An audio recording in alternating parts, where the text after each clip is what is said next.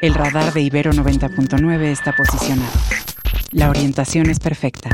El objetivo, localizar la noticia. Buenos días, Mario. Hola, muy buenos días, Mario. Con gusto de saludarte. Muchas gracias por la invitación a su programa. Contenta de estar de nuevo con ustedes. Los acontecimientos y sus protagonistas. Todos captados por nuestro radar. El detector de información que no lo detiene ni la lluvia, ni los rayos, ni las caídas de Twitter, ni las de la bolsa, ni Vladimir Putin. Radar. Por Ibero 90.9. Con Mario Campos, donde la información comienza.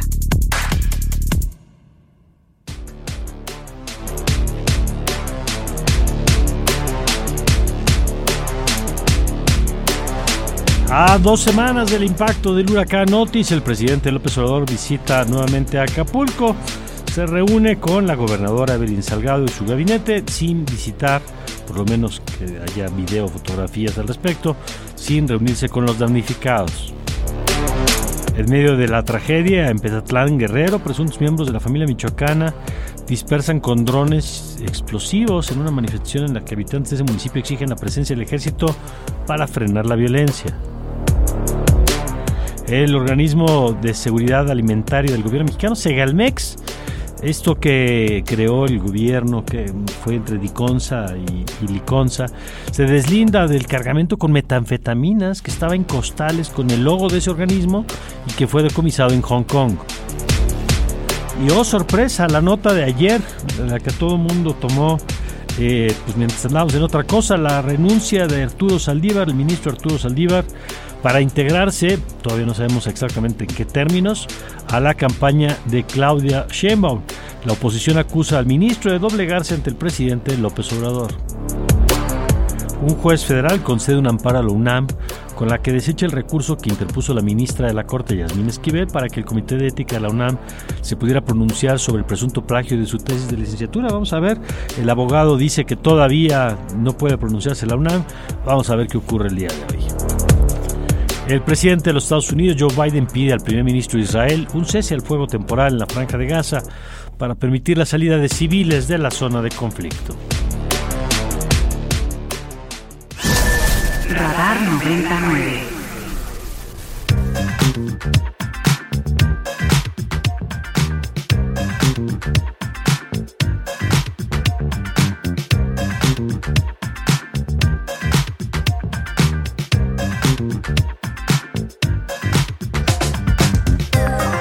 Buenos días, muy buenos días, bienvenidos a Radar 99. Yo soy Mario Campos y les saludo con mucho gusto en esta mañana de miércoles, miércoles 8 de noviembre del 2023.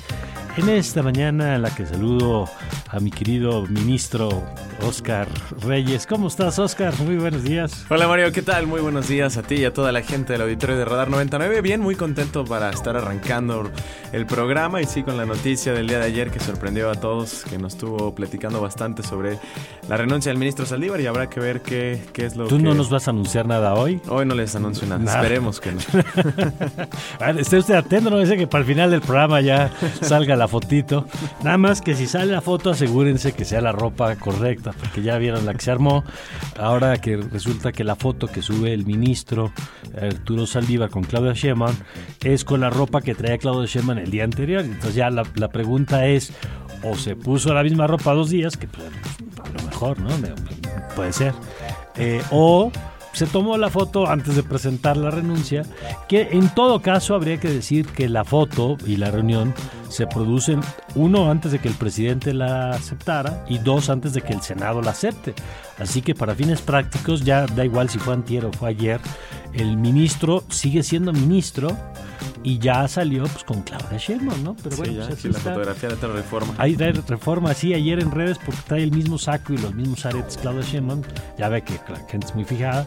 Pero insisto, más allá de si fue antier o fue ayer, pues el ministro Arturo Saldívar sigue siendo ministro porque no, una cosa que tú presentes tu renuncia y otra cosa que se complete el proceso para su salida. Pero bueno, de esto y más vamos a estar platicando a lo largo de esta mañana, querido Oscar, que tenemos para variar a casa llena, ¿no? Los temas van a estar interesantes, buena es. Música.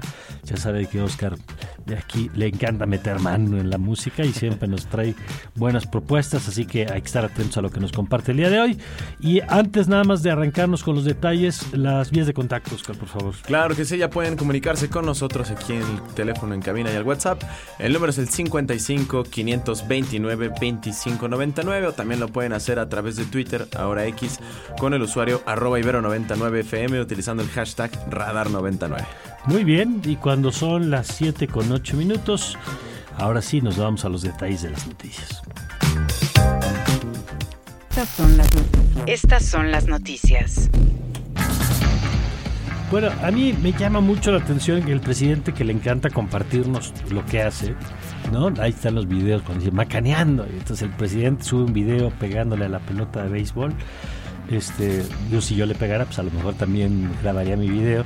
Pero me llama la atención que el presidente que le encanta, digamos, este tema de exposición, pues en el caso de Acapulco ha sido particularmente austero, digamos, ¿no? ¿no? Al final no vimos las imágenes cuando quedó estancado, ¿se acuerdan? En el camino a Acapulco, que nos dijeron, llegó y recorrió ¿Y cuál fue la imagen? Pues no, no hubo imagen, ¿no?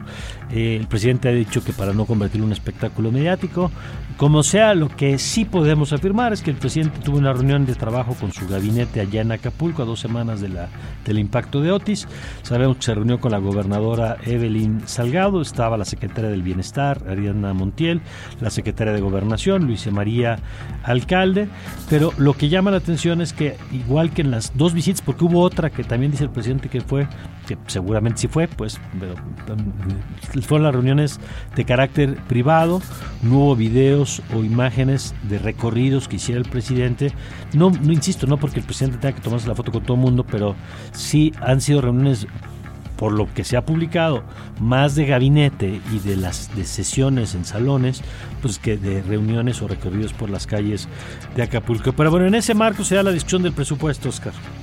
Así es, Mario, y en la Cámara de Diputados inicia la lectura y discusión de las poco más de 3.000 reservas que varios legisladores de la oposición y algunos de Morena afines al ex, canciller Marcelo Ebrard para la creación de un fondo de ayuda extraordinario para Acapulco y tal como se esperaba, la bancada oficialista junto con los aliados el Partido Verde y el PT hicieron valer la mayoría y no dejaron pasar una sola reserva.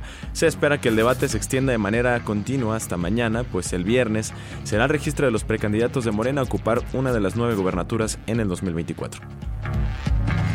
Integrantes de la caravana Acuérdate de Acapulco, encabezada por el exalcalde de esa localidad, Evodio Velázquez, se reunieron con integrantes de la Comisión de Turismo del Senado, a quienes propusieron la creación de un fideicomiso vigilado por la ciudadanía para eh, el manejo de los recursos destinados a la recuperación del puerto. Tras ser escuchados, el vocero, bueno, recibió la oposición, el vocero de los manifestantes consideró que es necesario un plan y un fondo para la reconstrucción de Acapulco y que el proyecto dure por lo menos dos años. Dicho de paso, ayer no fueron recibidos en Palacio Nacional.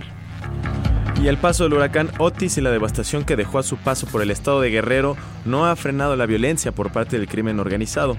Ayer pobladores de La Palma, en Petatlán, fueron atacados con drones por presuntos miembros de la familia michoacana, por lo que salieron a manifestarse en la plaza de San Camilito y frente al ayuntamiento para exigir a las autoridades que los liberen del grupo criminal. Sin embargo, fueron agredidos a tiros por parte de civiles armados, dejando a uno de los manifestantes lesionados por herida de bala. Y bueno, vaya escándalo este de Segalmex. Eh, la historia por lo menos es rara, ¿no? Por lo menos es rara, ¿no? yo creo que habrá que aclararse mucho más de los alcances que pueda tener, pero mire, la historia es esta.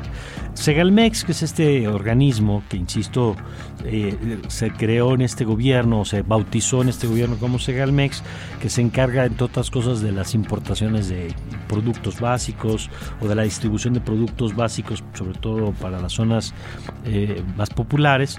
Bueno, pues resulta que encontraron unas bolsas con el sello de Segalmex, que dice gobierno mexicano, que traía supuestamente conchas de caracol pero pues oh sorpresa, las conchas traían premio, ¿no? Porque estaban, eran bolsas de metanfetaminas y las decomisaron las autoridades de Hong Kong procedentes de México.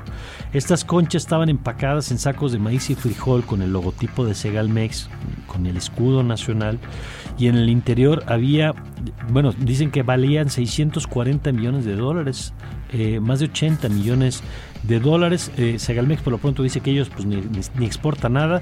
E insisto que el tema por lo menos pues, requiere una revisión seria.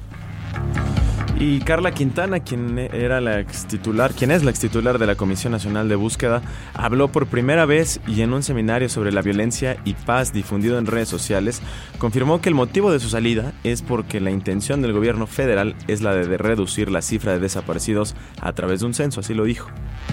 Nadie está en contra de que haya un proceso de actualización de un registro. Lo que el problema es que no se está llevando a cabo por las autoridades especializadas, coordinado por ellas, pero también se tiene que sumar, y es el otro punto, a la intención que se tiene con este ejercicio, que no es actualizar un registro para tener la mejor información posible para poder encontrar más personas.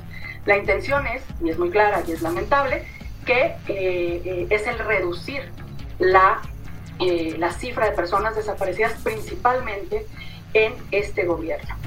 Bueno, pues importante porque es el primer pronunciamiento que hace quiere encabezara durante buena parte de esta administración la Comisión Nacional de Búsqueda. Se había especulado mucho sobre esto, pero ahora sí ya es ella quien de viva voz lo acaba de decir, lo acaba usted de escuchar en esto que dijo en este seminario. Pero bueno, ayer la nota decíamos eh, lo de Segalmex pues ya era noticia, lo de Carla Quintana pues era noticia, pero lo que se llevó al reflector fue la renuncia de Arturo Saldívar, que pues dice que porque ya eran marginales sus aportaciones dentro de la Suprema Corte, lo cual pues, llama la atención porque eh, pues entiendo que los ministros y las ministras aportan en la medida en que resuelven o los proyectos que les llegan a ellos o las votaciones que ellos realizan sobre los temas que llegan a su escritorio.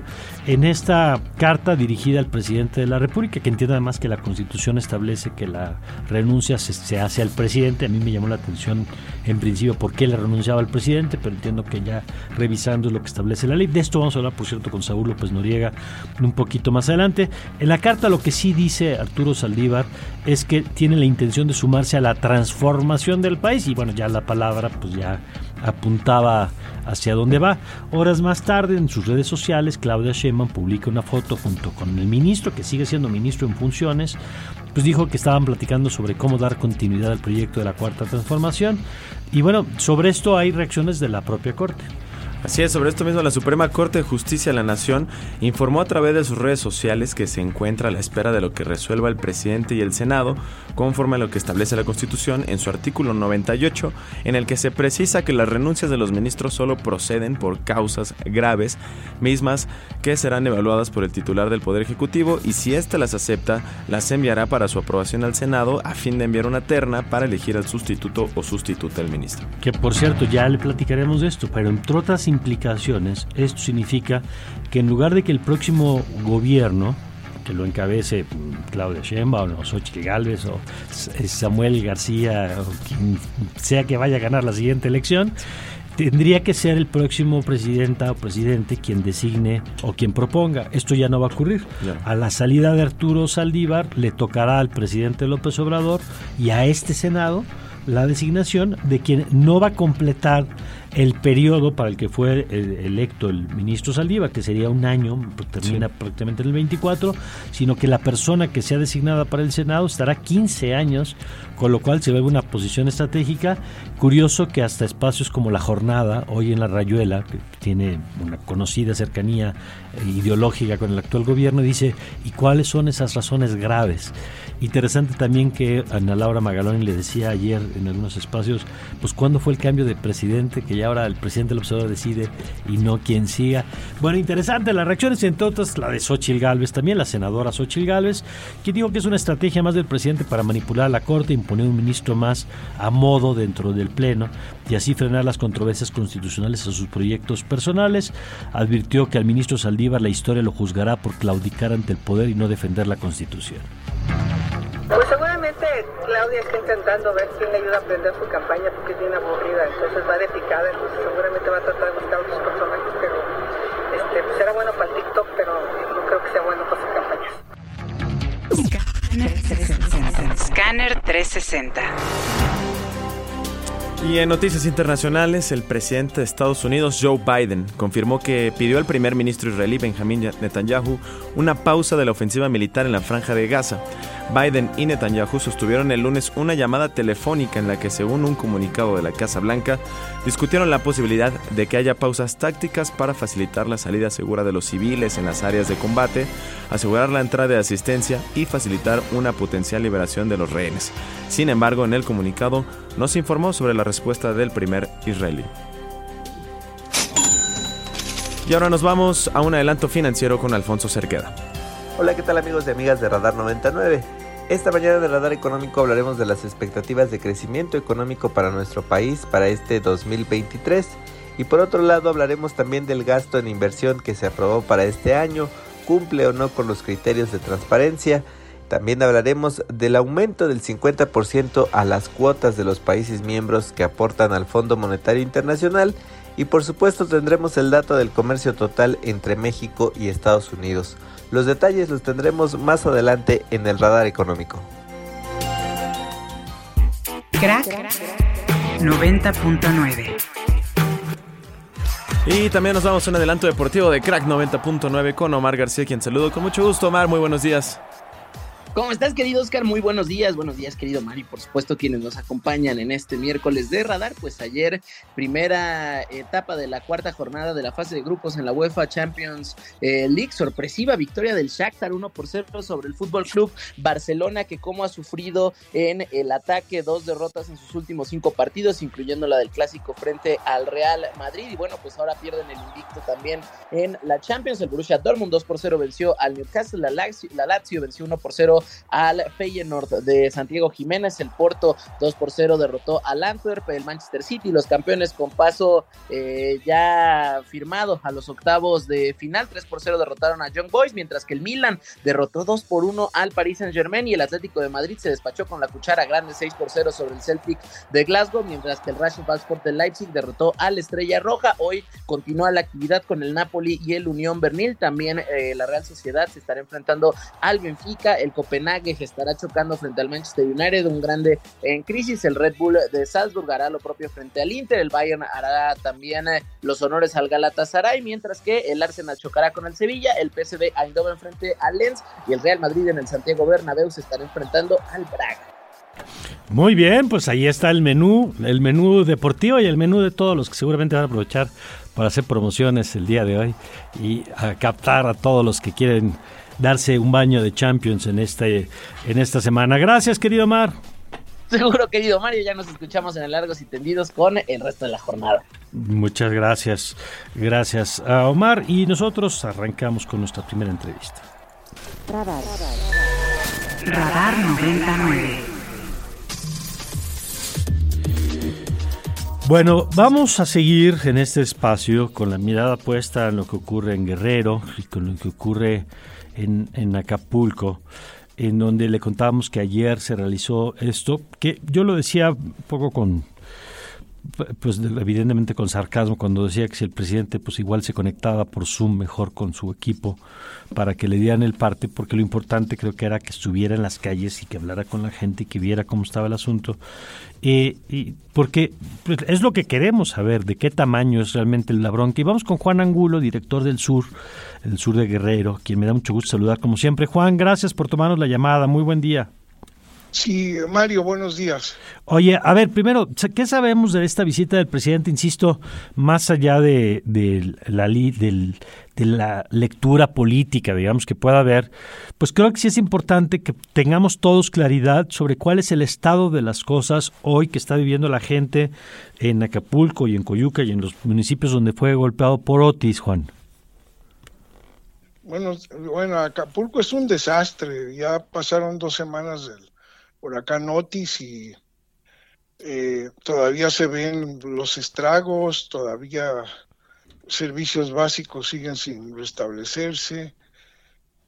Eh, y bueno, lo que comentas de, del presidente, pues fue una visita de nuevo eh, para una reunión privada estuvo como una hora y media, llegó un poco antes de las cinco al parecer, eh, no se permitió a los medios estar ahí en, la reunión, siquiera afuera de la misma, fue en la base, en, la base naval.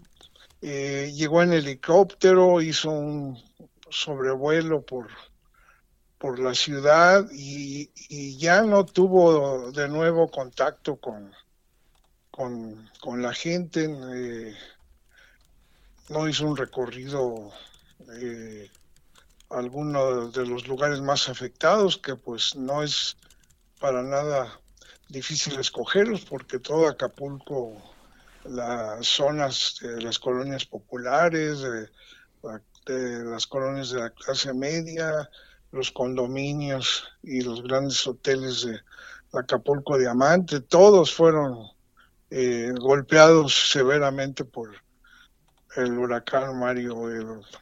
la gente de Andrés Manuel López Obrador ha ganado en Guerrero las elecciones siempre que se ha presentado, en 2006, en 2012, en, en 2018, eh, y yo creo que sí hubiera sido bueno algún acercamiento.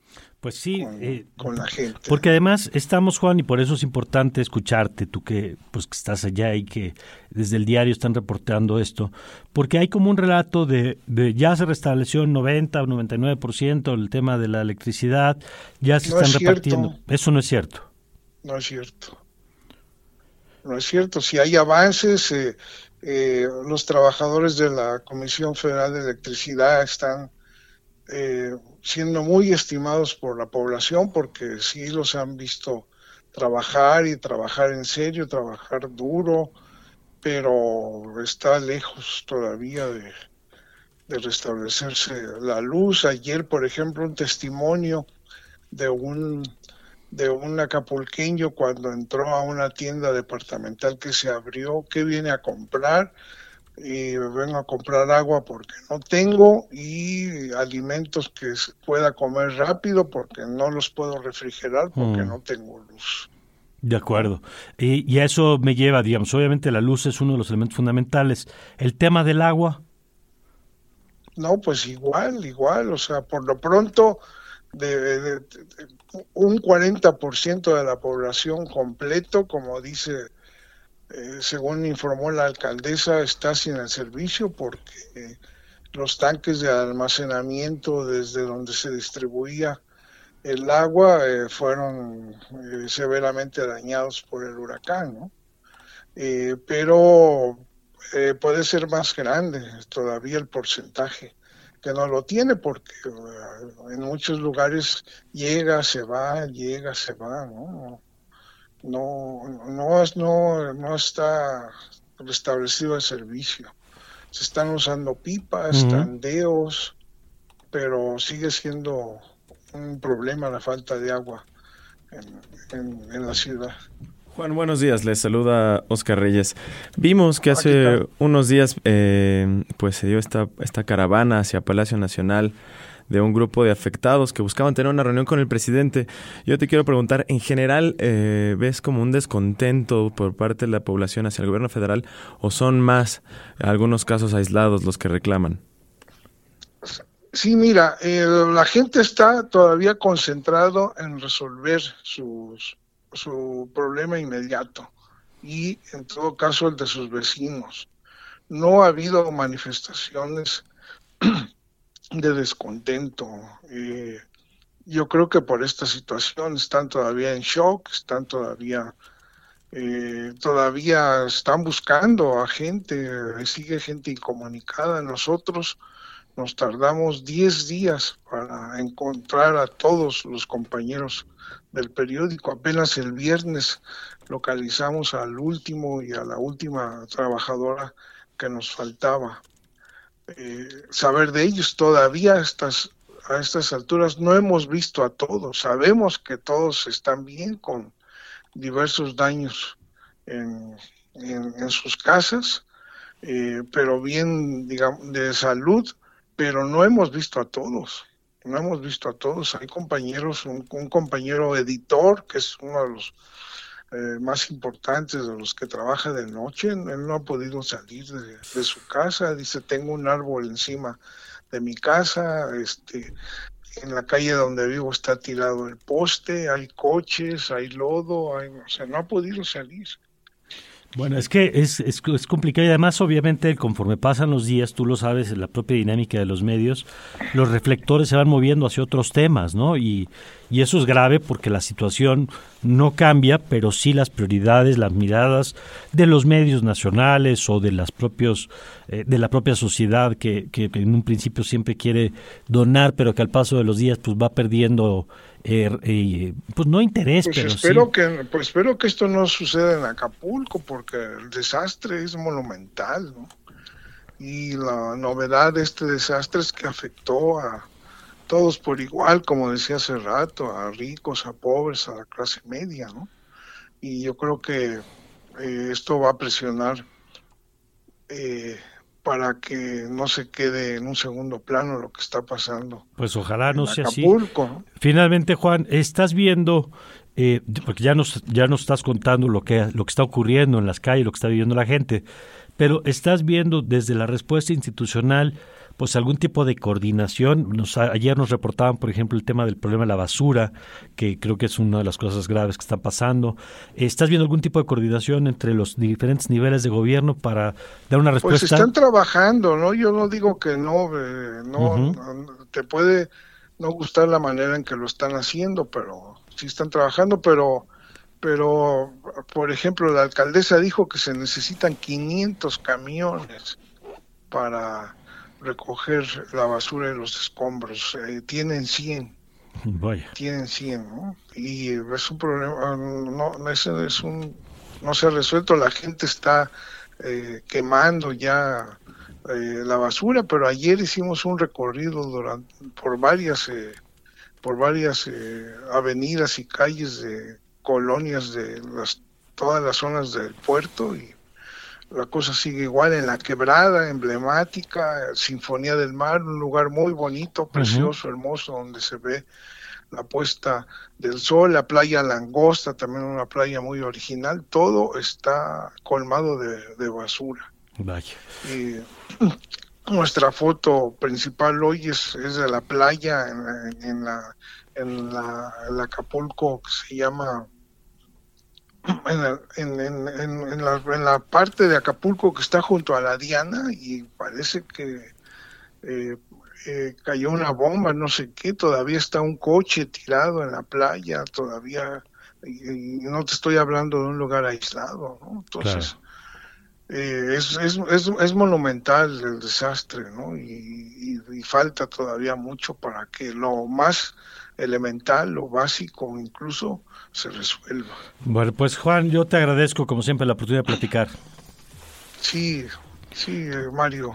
Muchas gracias. Hasta luego, saludos. Hasta luego, Juan Angulo, director del Sur, del Sur de Guerrero. Y bueno, pues ahí está, ahora sí que, pues quien está viviéndolo ahí, ¿eh? No, no, no es eh, un actor político, no es una, pues, es uno de los periodistas, pues de las voces importantes en el estado de Guerrero y dice pues es un desastre, la basura se sigue acumulando, no está restablecido, se está trabajando desde CFE, pero no es cierto que esté restablecido, sigue el problema del agua y yo sí me temo que esto que decía Juan que ojalá no pase, pues por supuesto que ojalá no pase, pero la tendencia es que va cambiando la agenda. Y mire, vamos a revisar ahorita las primeras planas y justo ahora que vea usted las primeras planas, pues ahí va a darse cuenta de los otros temas, ¿no? Los otros temas que están disputando también los reflectores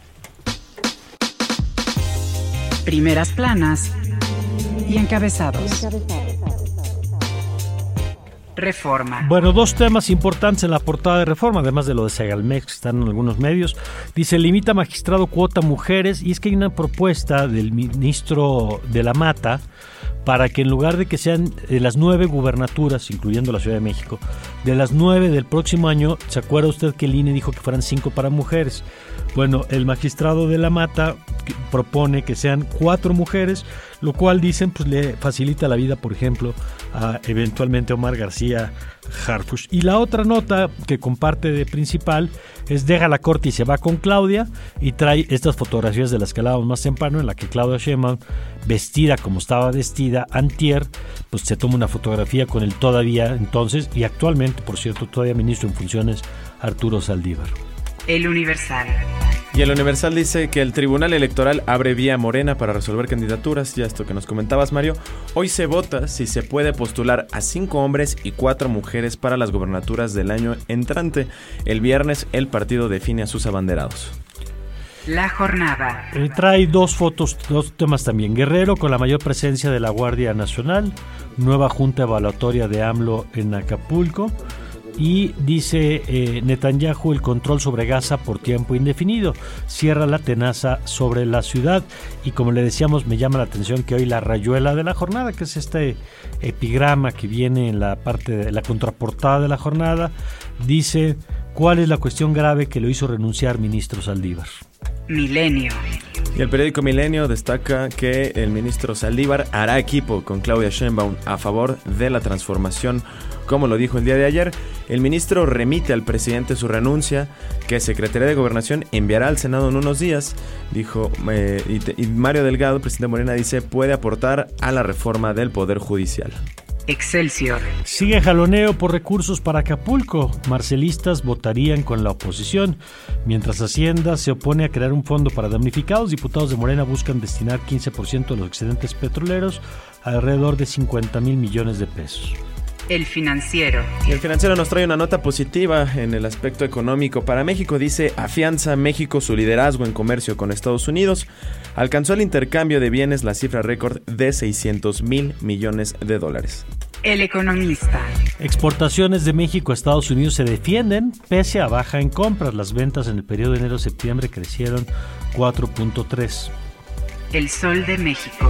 Y finalmente el Sol de México también trae la nota del ministro Saldívar diciendo que se va a apoyar a Claudia Sheinbaum, renuncia a la Suprema Corte, mientras que por otro lado la Suprema Corte de Justicia de la Nación dice que los ministros o ministras solo pueden renunciar por causas graves. Prensa internacional. Eh, bueno, vámonos con el New York Times que trae como nota principal, dice detrás del, de la apuesta de Hamas, del movimiento de Hamas sangriento para crear un estado de guerra permanente eh, dice que el líder de Hamas le señaló al New York Times que el ataque a Israel de octubre 7 fue porque creían que la causa palestina se estaba perdiendo y solo la violencia podía revivirla. Y también trae una nota del llamado del G7 para pausar la guerra en Israel, mientras que las tropas alcanzan el corazón de la ciudad de Gaza, las tropas de Israel evidentemente. Y en el periódico El País, en su portal en línea, destaca la nota del que se dio a conocer el día de ayer. La izquierda europea pierde un referente tras la dimisión de Antonio Costa, quien era el primer ministro portugués y mantenía intacta su reputación internacional a pesar de los escándalos que salpicaron a su gobierno en los últimos años. Primeras planas y encabezados. Bueno, vamos con vamos a ir con dos ángulos más del tema de Otis. Eh, obviamente nosotros también vamos a hablar de, la renuncia del ministro Saldívar con Saúl López Noriega. Vamos a platicar con las disputas por la Ciudad de México con Alfonso Basilio, eh, con Ernesto López Portillo, pero no queremos dejar algunos ángulos importantes. Uno es el tema de las personas con discapacidad, que platicaremos con Katia de Artigas en unos minutos, pero el otro es los riesgos de salud que un fenómeno como Otis y lo que ha dejado pueden implicar, y eso lo vamos a platicar con el doctor Alejandro Macías, a quien me da mucho gusto saludar como siempre. Doctor, ¿cómo está? Buen día. Bien, gracias, Mario. Me da gusto estar con Buenos días. Buenos días. A ver, cuéntenos, desde la perspectiva de la salud pública, pues cuáles son las implicaciones de un desastre como el que dejó Otis. Sí, mira, es cuestión de tiempo. Si no se eh, restituye, por ejemplo, el agua potable a la población, tarde o temprano ocurre gastroenteritis por diversos patógenos, inclusive puede ser por, por cólera. Eh, segundo, si no se retiran los escombros y las aguas estancadas, hay la aparición de flora o de fauna nociva, como eh, por ejemplo los ratones, y dan una enfermedad que se llama leptospirosis, pero eh, lo más inminente es el desarrollo de mosquitos eh, con un brote de, de dengue.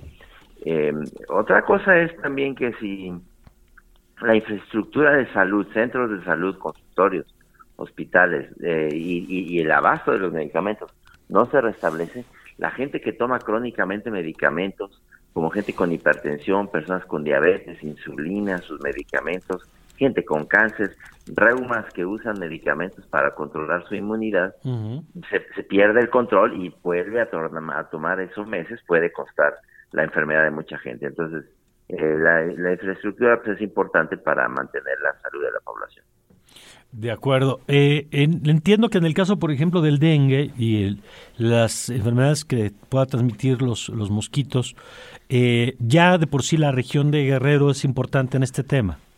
Sí, ha tenido brotes en el pasado. Y de hecho ahora mismo, este año ha habido brotes en estados inclusive que no habían tenido brotes importantes de, dengue. Eh, es, de, es de esperarse también que cuando hay mosquito hay dengue, ¿eh? tarde o temprano. Si hay mucho mosquito, si hay mucho Aedes aegypti, tarde o temprano hay mucho dengue. Entonces, sí es importante el retiro de la basura, de, porque el dengue es un producto de basura urbana, ¿eh? Entonces, el retiro de la basura, de, el funcionamiento de los drenajes y, el, y el retiro de las aguas estancadas es importante, porque si no es cosa de tiempo. Claro, ahora entiendo que una parte pasa por eh, servicios generales. Esto hace rato platicamos con Juan Angulo, director del Sur allá en Guerrero, y nos decía pues que está rebasado el gobierno municipal con el tema de la basura, que incluso dice que no tienen los camiones suficientes para recogerla. Entonces entiendo que una parte no le toca solo al sector salud, pues como esto de recoger la basura evidentemente le toca a otras áreas. Pero desde la perspectiva del sector salud, ¿cómo tendría que estarse preparando frente a esto y lo inmediato y lo que puede venir entonces? Sí, bueno, el sector salud en efecto no, no depende de, por ejemplo, la restricción de todo el servicio eléctrico, que, creo que eso ha ido razonablemente bien, porque no puede haber agua si no hay electricidad, por ejemplo, eh, o no puede haber salud si no hay agua potable, que no le corresponde necesariamente al sector salud. Al sector salud le, le, corresponde eh, mantener la información, mantener los servicios en la medida de lo posible, eh, consultorios, centros de salud, hospitales. Eh, pero en efecto, muchas de las de las consecuencias de salud no le no, no, las puede resolver el sector salud. El sector salud tiene que ir restituyendo su infraestructura, sobre todo para los pacientes crónicos.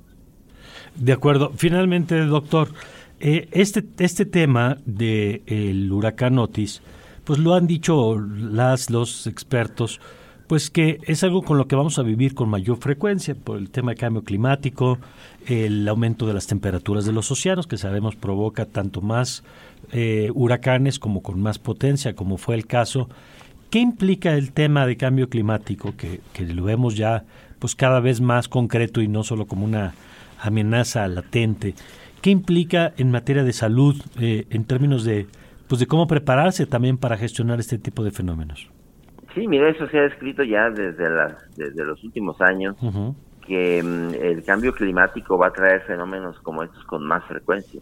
No solo eso, sino que los mosquitos, por ejemplo, van adquiriendo cada vez zonas más altas y más lejanas de, la, de las costas, más brotes de dengue en el futuro, probablemente la aparición de enfermedades que vienen, por ejemplo, de los murciélagos y la aparición más frecuente de de pandemias, como de hecho se ha visto, ya en solo, en solo 20 años ya hemos tenido tres brotes de infecciones por coronavirus, el SARS-CoV-1 en 2002, el MERS en el Medio Oriente y ahora SARS-CoV-2.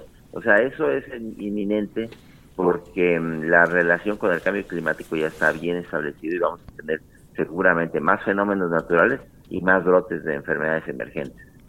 Bueno, pues frente a esto hay que seguir hablando, hay que seguir visibilizando estos temas. Doctor, gracias como siempre por tomarnos la llamada. Sí, Mario, muy amables, cuídense, buenos días. Buenos días, es el doctor Alejandro Macías, infectólogo, eh, pues quien fue comisionado de la atención, por cierto, del, del H1N1, ¿se acuerda de esta pandemia que tuvimos en México, no pandemia, epidemia que tuvimos en México en el sexenio de Felipe Calderón y luego pues una de las voces clave para todo el proceso de entendimiento y de prevención y de manejo de la epidemia de, de COVID-19 y bueno, pues aquí está también este ángulo. Vamos a ir a un corte, querido Oscar. Así es, Mario, vámonos a un corte breve. Al regresar estaremos hablando de este último enfoque sobre el huracán con Katia de Artigues, que es fundadora de Yo también. Con el tema de las personas con discapacidad y cómo se está viviendo desde este, desde este punto de vista estas personas con el desastre del huracán Otis allá en Guerrero y también con eh, Alfonso Basilio, socio director de Político MX, sobre el método que se está definiendo para la Ciudad de México por parte del Frente para definir a su candidato o candidata y lo que conlleva detrás de esto. Vamos a la pausa y ya volvemos. Radar. Radar 99.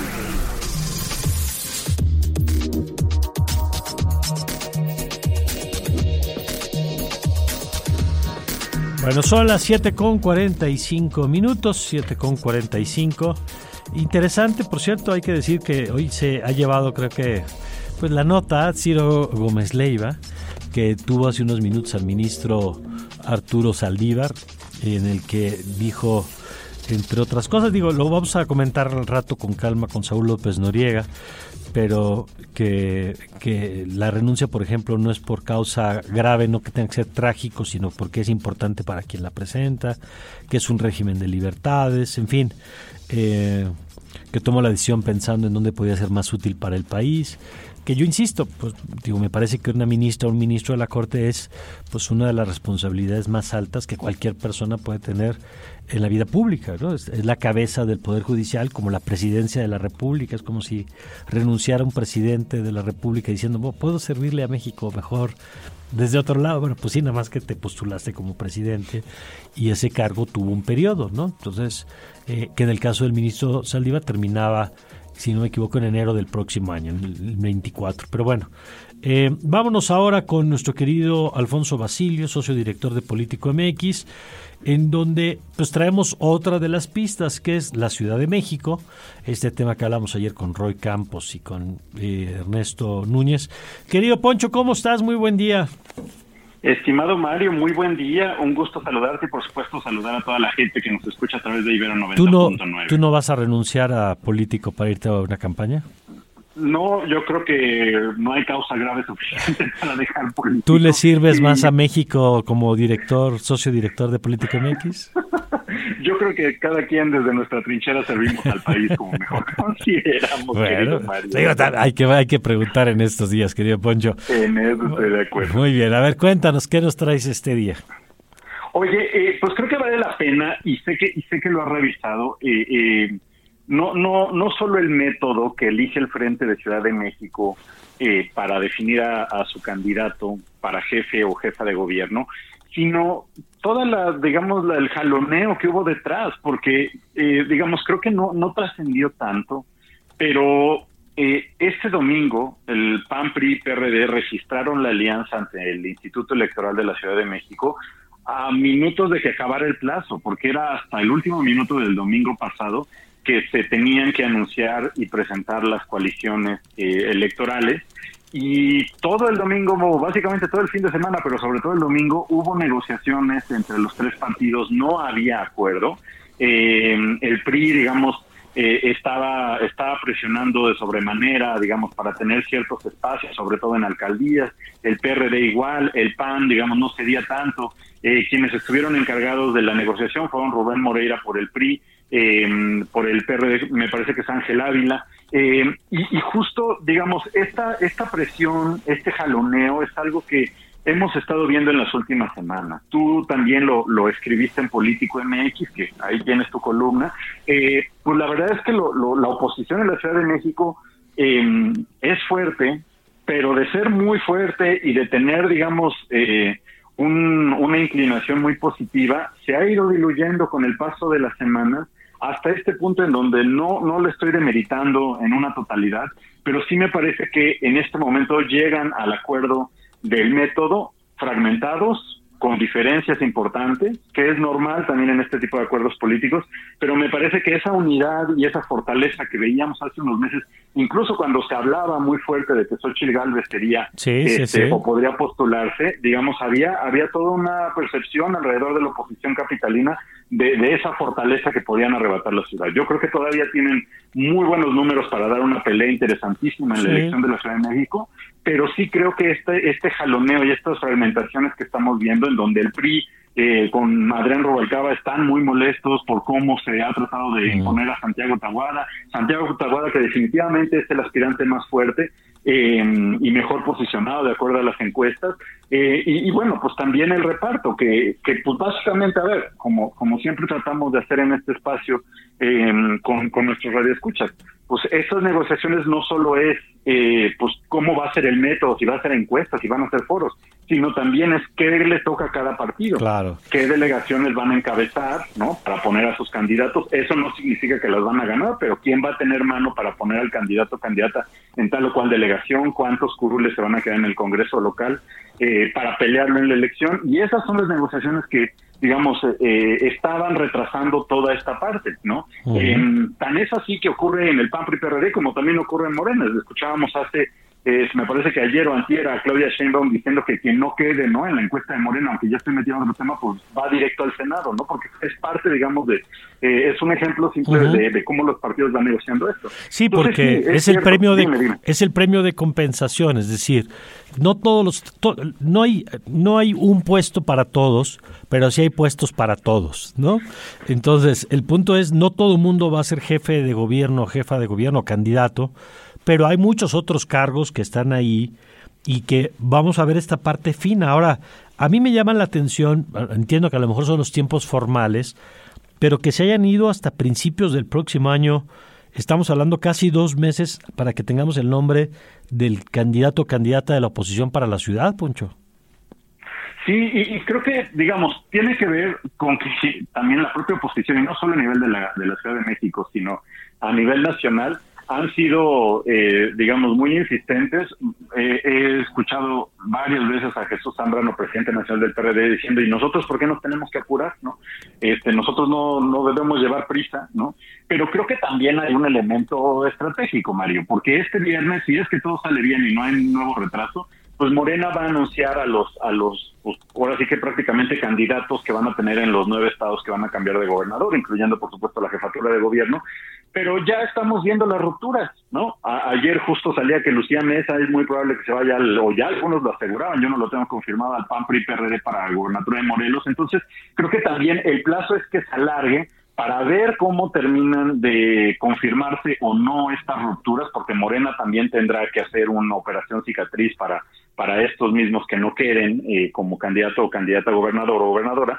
Eh, y creo que también ahí el, frente pues está, digamos, eh, expectante, ¿no? Con las puertas abiertas para pues aquellos de Morena que, tengan que tengan buen posicionamiento y que a lo mejor tengan pues una intención muy real, ¿no? Y una causa mayor, en palabras del, del ministro Saldívar, pues para cambiarse de partido y pues buscar la gobernatura de ese lado. Poncho, buenos días, te saluda Oscar Reyes. Y en la Ciudad de México, ¿tú ves escenario de ruptura? Sobre todo te lo pregunto porque escuchábamos unas declaraciones de Santiago Taboada, de Taboada diciendo no tengo un plan B, voy prácticamente porque voy. Y pues en el caso del frente con esto que nos comentas, ¿tú crees que haya ruptura en la Ciudad de México? Mira, ruptura como tal entre los partidos me parece que no, me parece que eso ya quedó sellado el domingo eh, con el con el convenio de coalición. Lo que sí creo es que eh, hay posibilidad de que no jueguen todos eh, al mismo nivel, digamos, no que no no se movilicen los cuadros necesarios, los que se prometen, como ya ocurrió también en el Estado de México y como ha ocurrido en otros estados en donde pues estas rencillas y estas fracturas eh, pues terminan diciendo, bueno, sí, ok, vamos juntos, ¿no? Pero a la mera hora de la operación, a la mera hora de, del respaldo al candidato que quiere o la candidata, pues termina siendo una cuestión muy débil porque pues, ya no le echan tantas ganas, para decirlo con palabras más coloquiales, ¿no? Creo que ahí va a ser clave ver cómo el PRI se moviliza, el PRD se moviliza, también es cierto que ya no son partidos tan grandes dentro de la ciudad, pero, pero creo que esa es la clave. Y, y Santiago Taboada, digamos, ya ha dicho varias veces que no tiene plan B, y eso es como parte de su discurso y de su, de su, de su idea. Eh, y pues que él, él, pues está claro que su único objetivo en este momento es ser candidato para jefe de gobierno de la Ciudad de México. Muy bien, pues vamos a ver qué pasa y ya seguiremos mirando lo que ocurre en, la otra pista. Y del lado de MC, por cierto, el que creo que va caminando sin bronca, pues Salomón Chotoripsky, eh, que acaba de sacar un libro, eh, creo que 12 caminos, 12 propuestas para la ciudad, algo así se llama, que espero que la próxima semana podamos conversar con él en este espacio.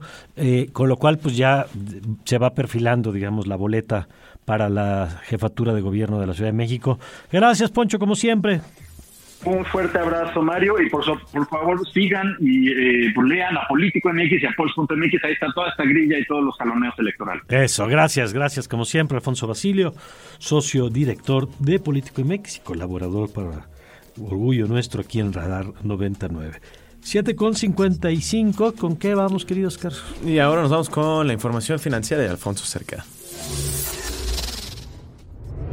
Radar económico. Radar económico. Hola, ¿qué tal Oscar? Muy buenos días, muy buenos días Mario. Un saludo a nuestro amable auditorio. Esta mañana en el radar económico les cuento que el promedio de las expectativas de crecimiento económico para nuestro país al cierre de este 2023 consideraron que terminaríamos con un avance del 2.9% según información recabada por Focus Economics hasta la primera semana del mes de octubre. Esta previsión no alcanzó a incorporar la estimación oportuna del Producto Interno Bruto que divulgó el INEGI la semana pasada y que mostró que en el tercer trimestre del año se consiguió una expansión de 3.3% en términos anuales. Esta tasa ubica a México con un dinamismo superior al desempeño promedio en América Latina y el Caribe, señalaron los expertos de la firma. Les cuento también que solo el 10% del gasto en inversión que se aprobó para este año cumple con los criterios de transparencia según el Centro de Investigación Económica y Presupuestaria, el CIEP. En un nuevo análisis, el CIEP indicó que para dar seguimiento y cumplimiento oportuno al gasto en inversión se requieren tres aspectos, planeación, priorización y transparencia. En el 2023, solo 10% del gasto asignado de inversión cumple con los criterios de transparencia y es el de los proyectos prioritarios, solo el tren interurbano México-Toluca y la ampliación del suburbano Lechería AIFA son transparentes, destacó la organización civil. El comercio total entre México y Estados Unidos alcanzó la cifra récord de los 599 mil millones de dólares en los primeros nueve meses de este 2023. Esto significó un ligero incremento de 2.1% respecto al valor registrado en el mismo periodo, pero del año 2022, de acuerdo con cifras de la Oficina de Estadísticas de Estados Unidos. Con esta cifra México se consolidó como principal socio comercial de Estados Unidos con una participación del 15.7% del comercio total, así supera a Canadá con el 15.3% y a China que tiene el 11.1% de participación. Y finalmente les cuento que esta mañana la criptomoneda Bitcoin tiene un valor de 35.300 dólares, mientras que un dólar nos cuesta 17 pesos con 54 centavos. Hasta aquí lo más relevante del radar económico. Que tengan un excelente miércoles. Radar. Radar 99.